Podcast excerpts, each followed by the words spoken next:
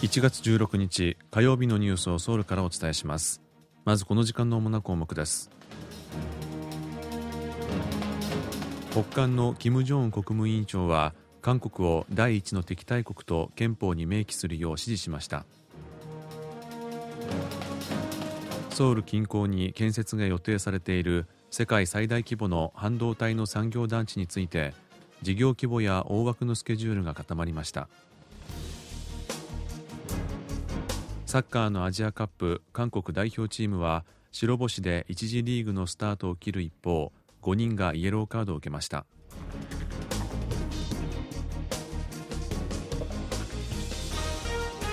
今日はこうしたニュースを中心にお伝えします。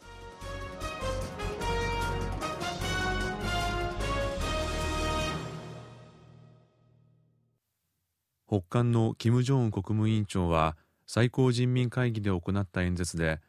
韓国を第一の敵対国とみなし戦争が起こった場合は韓国を占領し共和国に編入させるという内容を憲法に反映させるよう指示しました。朝鮮中央通信は16日各地の代表が参加する最高人民会議が15日に平壌で開かれキム委員長が演説を行ったと報じました。この中でキム委員長は韓国を第一の敵対国普遍の指摘としてみなすよう教育を強化することを明記すべきだと指摘し憲法を改正する必要があると述べました。また戦争が起こった場合韓国を完全に占領し共和国に編入させるという内容も反映すべきだとした上で大韓民国が和解と統一の相手で同族であるという従来の概念を完全に捨て最も敵対する国家として規定するための法律上の対策が必要だと強調しました。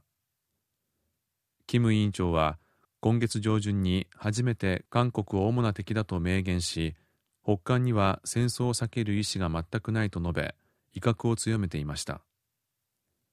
今回の最高人民会議ではまた韓国統一部のカウンターパートである祖国平和統一委員会など南北の対話や協力に関する組織の廃止が決まりました。北韓が韓国に対する強硬姿勢を強めていることについて統一部は体制の維持に関する不安や韓国に吸収される形での統一に対する恐怖が原因だと分析しています。統一部の当局者は16日北韓は昨年末に開かれた朝鮮労働党中央委員会の総会以降急激に強硬路線に転じている。経済制裁や新型コロナなど厳しい状況が重なっている中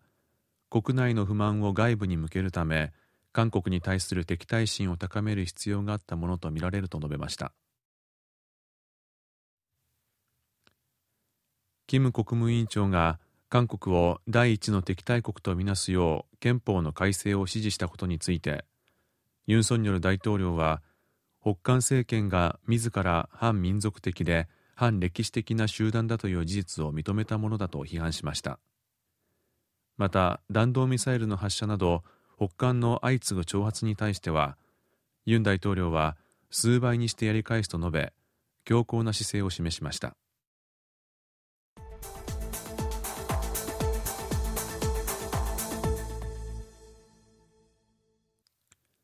政府はソウル近郊に建設が予定されている世界最大規模の半導体産業団地半導体メガクラスターについて総合計画をまとめました。サムスン電子や SK ハイニックスなどによる工場の建設を中心に600兆ウォン以上が投じられる予定です。半導体メガクラスターは韓国の半導体産業の競争力をさらに高めるため去年3月に政府が構想を発表したもので現在キョンギドやソンナム市などに点在する半導体企業と研究機関などを統合し巨大な産業団地を造成するというものです。政府は産業団地の造成によって650兆ウォンの経済浮揚効果と346万人の雇用が創出できると見込んでいます。政府はサプライチェーンにおける海外への依存度を2030年までに50%に引き下げたい考えです。おととしソウルの繁華街イテウォンで起きた転倒事故をめぐり大勢の人が集まることを知っていながらも対策を講じず被害の拡大を防がなかった疑いで検察に書類送検されているソウル警察庁長について検察の捜査審議委員会は業務上過失致死傷の疑いで起訴するよう勧告しました。検察の捜査や起訴が適正に行われているかを審議する捜査審議委員会は検察の中立性や透明性を高めるためアメリカの大陪審や日本の検察審査会を参考に検察の傘下に設置された外部機関です。委員会の決定に法的な拘束力はありません。検察は捜査審議委員会の勧告を検討した上で近く結論を出すものとみられています。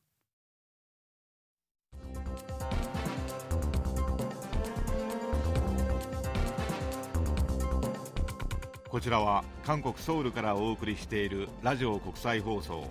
KBS ワールドラジオです。ただいまニュースをお送りしています。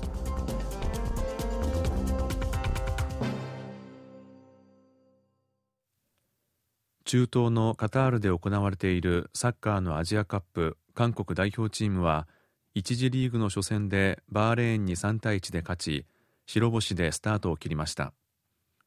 世界ランキング23位の韓国は15日1次リーグのグループ E の初戦に臨み世界86位のバーレーンと対戦しました。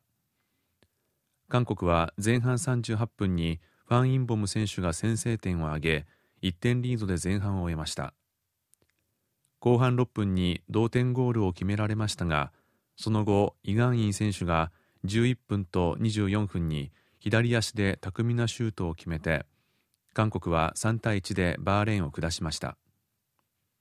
幸先の良いスタートとなった一方韓国はキム・ミンジ選手やソン・フンミン選手など出場選手11人のうち5人がイエローカードを受けました。1人の選手につきイエローカードが2枚たまるとその次の試合には出場できなくなるため今後の対戦では慎重さが求められます。韓国の次の試合は20日のヨルダンとの対戦です。アメリカで放送された優れたテレビ番組に贈られるエミー賞で韓国系アメリカ人のイ・ソンジン監督がドラマ「ビーフ逆上」で監督賞を受賞しました。主演を務めた韓国系のスティーブン・ユアンさんも主演男優賞に輝きました。ネットフリックスシリーズの「ビーフは現地時間の15日アメリカ・ロサンゼルスで開かれたエミー賞の授賞式のリミテッドシリーズ部門で作品賞を受賞したほかイ・ソンジン監督が監督賞と脚本賞主演のスティーブン・ユアンさんが主演男優賞を受賞し事前に発表されたキャスティング賞衣装賞編集賞などを合わせると8冠となりました。俳優マドンソクさん主演の人気映画シリーズ「犯罪都市」の4作目が来月15日に始まるベルリン国際映画祭のベルリナーレスペシャル部門に正式招待されました。2017年に1作目が公開された映画「犯罪都市」は3作目まで全て大ヒットを記録しています。犯罪都市4はインターネット上で違法に賭博を行う大掛かりな組織に主人公のマソクと刑事が立ち向かうという内容です。インチョン国際空港を利用する人の数はコロナ禍以降初めて1日あたり20万人を上回りました。新型コロナウイルスの感染が拡大した影響で1日の利用客が20万人を割り込んだ2020年1月27日以来およそ4年ぶりです。インチョン国際空港公社は旧正月の連休中に20万人を達成するものと見通していたが予想よりも早かったとしています。以上イジンヒョンがお伝えしました。